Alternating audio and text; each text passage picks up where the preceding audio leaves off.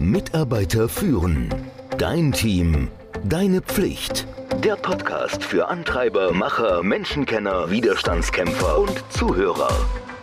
Der Podcast von und mit Kai Beuth, dem Experten für das Thema Führung.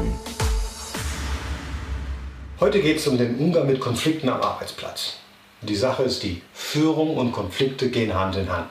Führung ist ein Hochleistungssport und wenn du Konflikte nicht auf eine gesunde, produktive Weise lösen kannst oder willst, ja, dann solltest du keine Führungsrolle übernehmen. Meiner Meinung nach lassen sich die Themen rund um die Konfliktlösung am besten mit folgendem Credo zusammenfassen. Fürchte dich nicht vor Konflikten, sondern nimm sie an. Es ist dein Job. Du kannst zwar versuchen, Konflikte zu vermeiden, das war keine gute Idee, aber du kannst ihnen nicht entkommen. Tatsache ist, dass Konflikte am Arbeitsplatz unvermeidlich sind.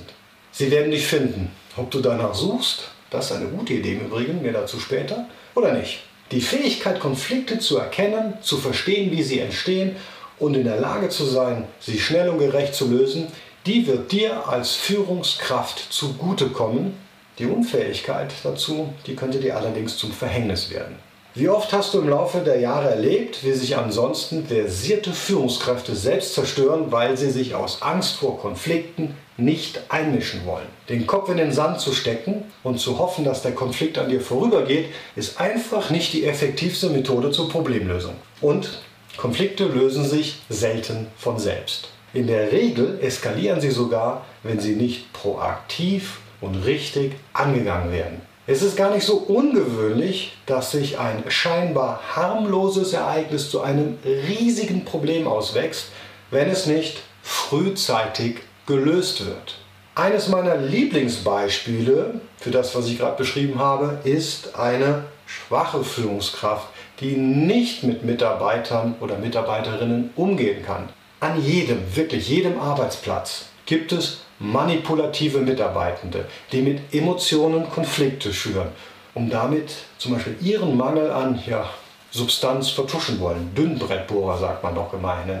Das sind die Drama Queens und Könige, die, wenn sie dann mit Fehlverhalten oder mangelnder Leistung konfrontiert werden, schnell mit dem Finger in eine andere Richtung zeigen.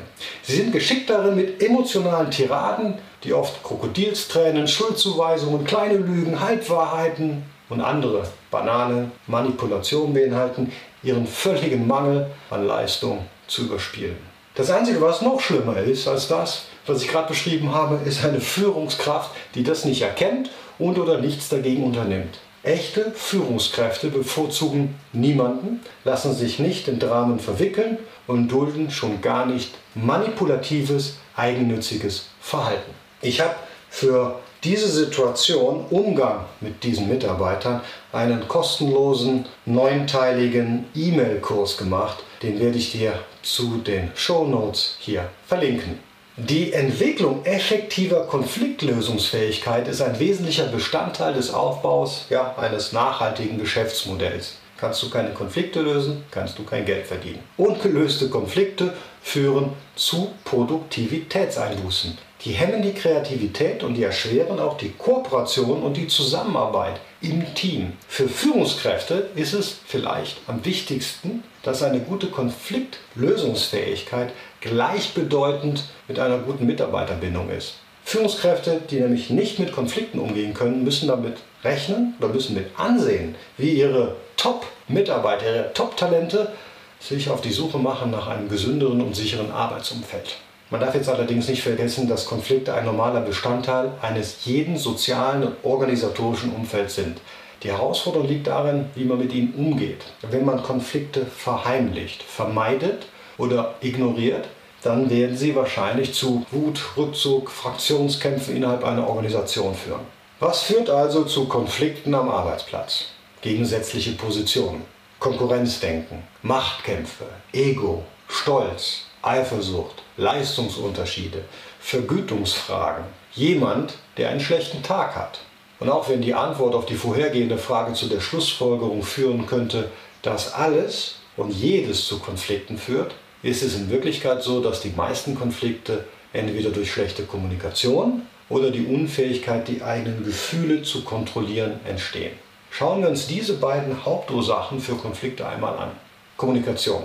Wenn du über die Konflikte nachdenkst, die du im Laufe deiner Jahre erlebt hast, dann wirst du schnell feststellen, dass viele von ihnen aus einem ja, Mangel an Informationen, schlechte Informationen, keine Informationen oder Fehlinformationen entstanden sind. Nehmen wir einmal an, dass du das Glück hattest, gute Informationen zu erhalten, aber nicht wusstest, was du damit anfangen sollst. Das ist immer noch ein Kommunikationsproblem, das wiederum zu Konflikten führen kann. Klare, prägnante, genaue und rechtzeitige Informationen tragen dazu bei, die Anzahl und die Schwere von Konflikten zu verringern. Gehen wir mal auf die Emotionen ein.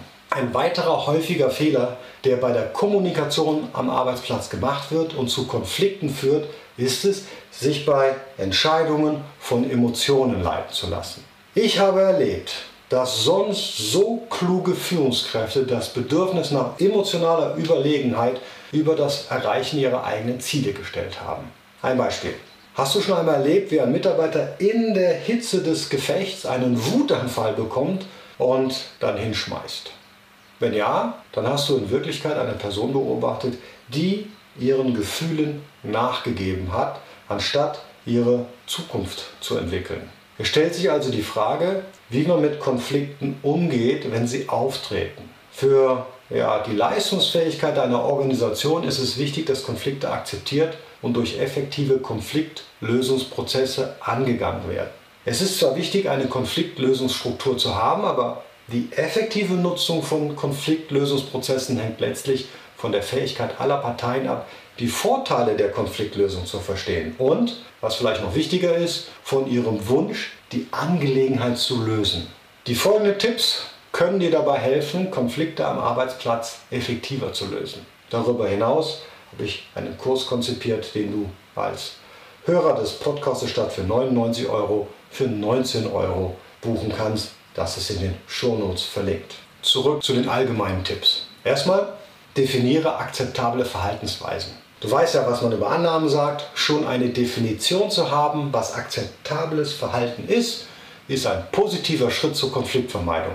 Die Schaffung also eines Rahmens für die Entscheidungsfindung, die Verwendung einer veröffentlichten Erklärung zur Delegation von Befugnissen, die Förderung solider Praktiken bei der Zusammenarbeit, der Teambildung, der Entwicklung von Führungskräften, dem Talentmanagement, all das, wenn es geregelt ist, hilft, Konflikte zu vermeiden. Transparenz. Auch klar definierte Stellenbeschreibungen, damit die Mitarbeiter überhaupt wissen, was von ihnen erwartet wird und eine klar formulierte Hierarchie, die eine effektive Kommunikation ermöglicht, tragen zur Konfliktvermeidung bei. Macht deutlich und teils mit, was toleriert wird und was nicht. Das ist eine Aufgabe als Führungskraft. Zweitens, Konflikte frontal angehen. Konflikte lassen sich zwar nicht immer verhindern, aber meiner Erfahrung nach liegt das Geheimnis der Konfliktlösung in der Konfliktvermeidung. Wo immer es möglich ist, indem du potenzielle Konfliktbereiche ausfindig machst und proaktiv auf entschlossene Weise eingreifst, dann wirst du wahrscheinlich verhindern, dass bestimmte Konflikte überhaupt entstehen. Wenn ein Konflikt doch mal aufflammt,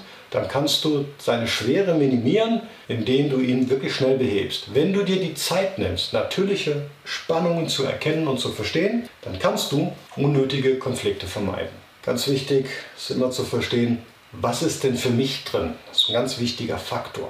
Was heißt das? Ich muss die andere Person verstehen. Darauf gehe ich ganz intensiv ein in dem Kurs ein schwieriges Gespräch führen. Denn es ist absolut wichtig, die Beweggründe der anderen zu verstehen, bevor man sich einmischt. Der Weg, Konflikte zu vermeiden, besteht darin, den Menschen in deinem Umfeld zu helfen, ihre Ziele zu erreichen. Wenn du Konflikte aus der Perspektive angehst, dass du die Maßnahmen ergreifst, die andere helfen, ihre Ziele zu erreichen, dann wirst du feststellen, dass dir bei der Lösung von Konflikten einfach nur wenige Hindernisse im Weg stehen.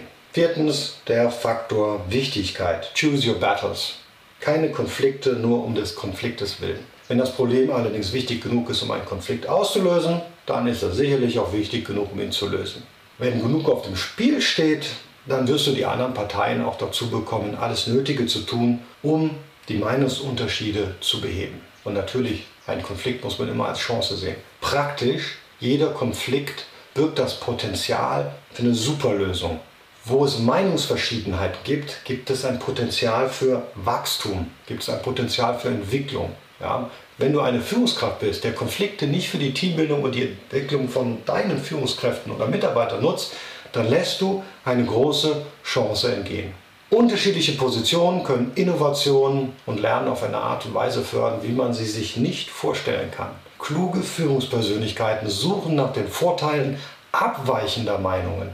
Unterm Strich glaube ich, dass Konflikte in der Regel gelöst werden können, wenn der aufrichtige Wille dazu vorhanden ist. Die andere Wange hinzuhalten, Kompromisse einzugehen, zu vergeben, Mitgefühl zu zeigen, eine gemeinsame Basis zu finden, aktiv zuzuhören, mehr zu dienen als sich selbst und viele andere Ansätze, die werden es immer ermöglichen, erfolgreich eine Beziehung aufzubauen, wenn der zugrunde liegende Wunsch stark genug ist, das Problem zu lösen. Wenn jedoch alles andere fehlschlägt und die Kluft zwischen den Positionen nicht geschlossen werden kann, dann solltest du das Problem nicht durch Bevorzugung lösen, sondern indem du das Richtige tust. Ich bin natürlich immer an deiner Meinung interessiert. Schick mir eine E-Mail, schick mir eine Slack und ich freue mich auf die Kommentare. Vielen Dank. Mitarbeiter führen. Dein Team. Deine Pflicht. Der Podcast für Antreiber, Macher, Menschenkenner, Widerstandskämpfer und Zuhörer. Der Podcast von und mit Kai Beuth, dem Experten für das Thema Führung.